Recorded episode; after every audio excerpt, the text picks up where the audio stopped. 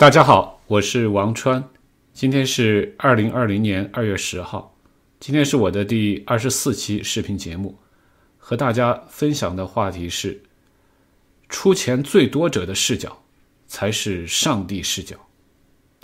另外，欢迎大家关注我的新浪微博、Twitter 和微信公众号，网上搜一下“硅谷王川”四个字就可以找到。我从二零一五年初就在微信公众号上。发表了一些原创的科技和财经投资方面的文章，五年下来已经有两百多篇原创了。有兴趣的读者可以上去查一下。著名投资者查理芒格说，他和他的伙伴巴菲特犯了一个愚蠢的错误，就是没有更早发现投资谷歌。从他们的角度，本来完全可以发现的。他们旗下拥有的保险公司改口，当时通过谷歌买的广告，平均获客成本是两美元。而退而求其次，剩下的获客效率最高的方式，那就是买有线电视晚上脱口秀的广告位。但是这样的话，平均获客成本三十美元，是谷歌的十五倍。有了这个视角，就可以比大多数人更早。更客观的发现谷歌的巨大价值，但是大部分谷歌投资者从来没有想到去给谷歌的广告客户打电话，去理解他们的视角和逻辑。大部分人只是从免费用户的视角，谷歌搜索是否好用，谷歌搜索客户有多少，广告点击率有多高，每个点击赚多少钱等等。这类旁观者视角来分析理解，而最关键的视角，为什么客户心甘情愿要砸这么多钱到谷歌上打打广告？这个视角是缺失的。从投资角度看，真正的上帝视角是买单的客户，而不是免费的用户的视角，因为客户非常清楚自己为什么要做某个选择。要花钱买这个公司的产品，而不是另外一个公司的产品，这里面有很多非常微妙的因素和逻辑，旁观者不可能完全理解。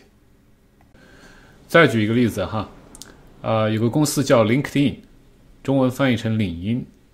当年很多普通用户注册 LinkedIn 网站，大部分人呢，呃，可能是希望能够这个通过这个网站以后找到更好的工作。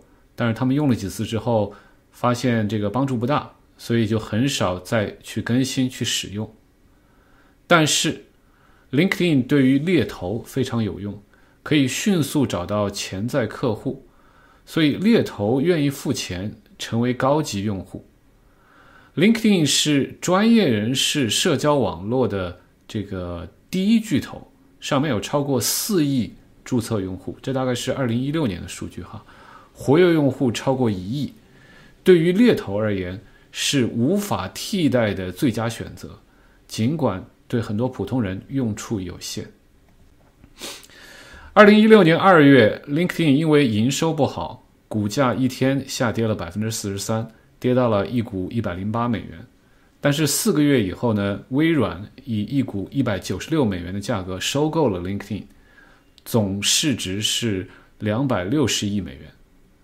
那么，同样的，对于微软这个买家而言，LinkedIn 的核心价值是它是所在领域的最大巨头，拥有海量的企业社交网络的大数据，它掌握垄断了这个别人没有的这个数据，然后呢，它可以再去推动销售微软的其他产品，这样就更加容易。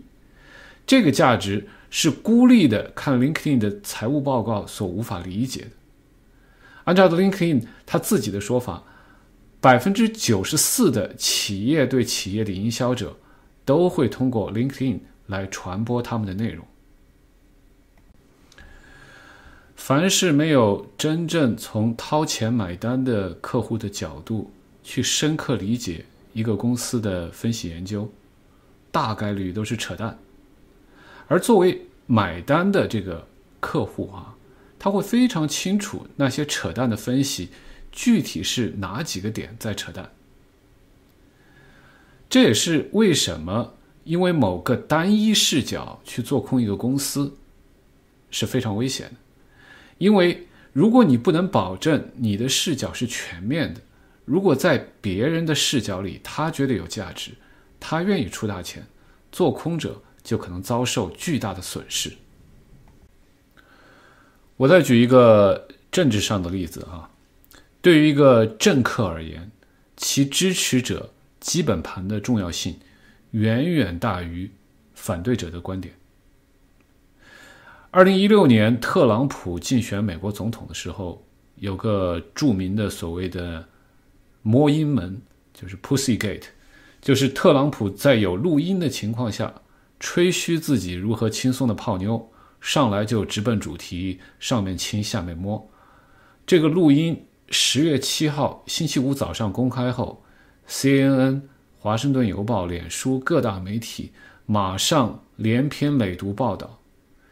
一些共和党大佬开始也公开谴责特朗普，大部分旁观者都觉得他肯定完蛋了。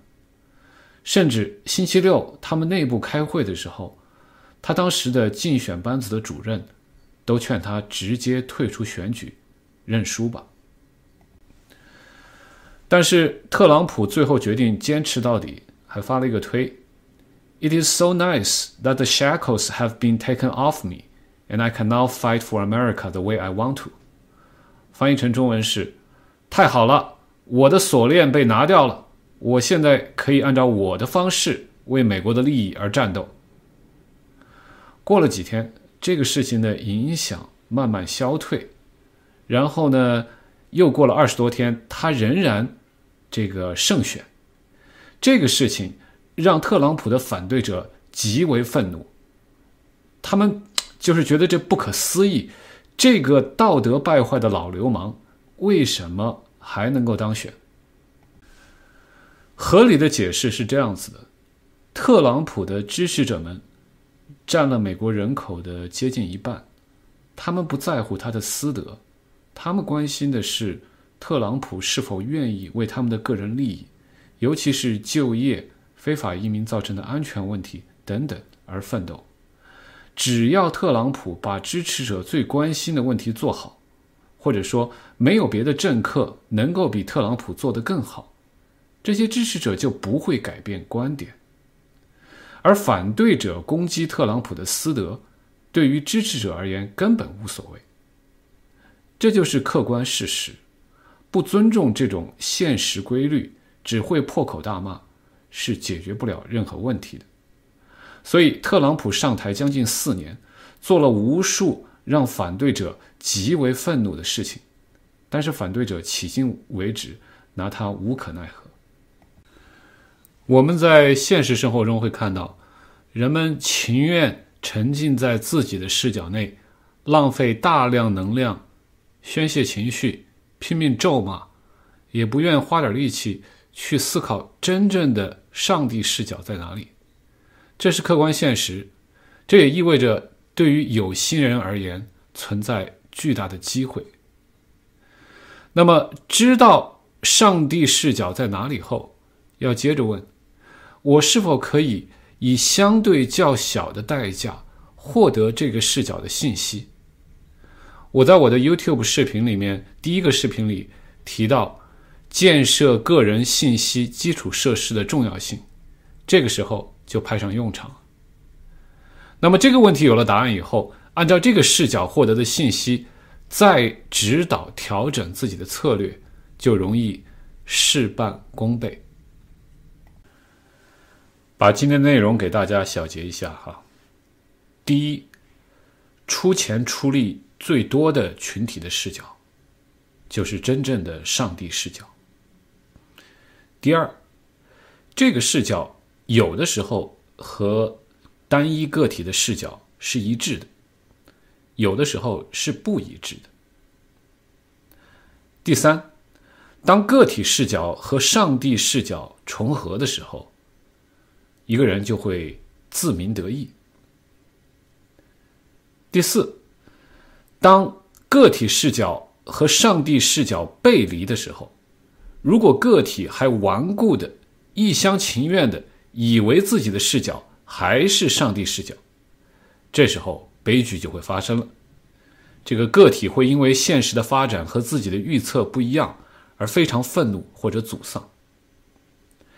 第五，如果大部分人没有看到上帝视角，而你提前看到，你就可以轻松的抓住机遇。这个话题实际上和摩尔定律的发展规律还有关系。欲知后事如何，且听下回分解。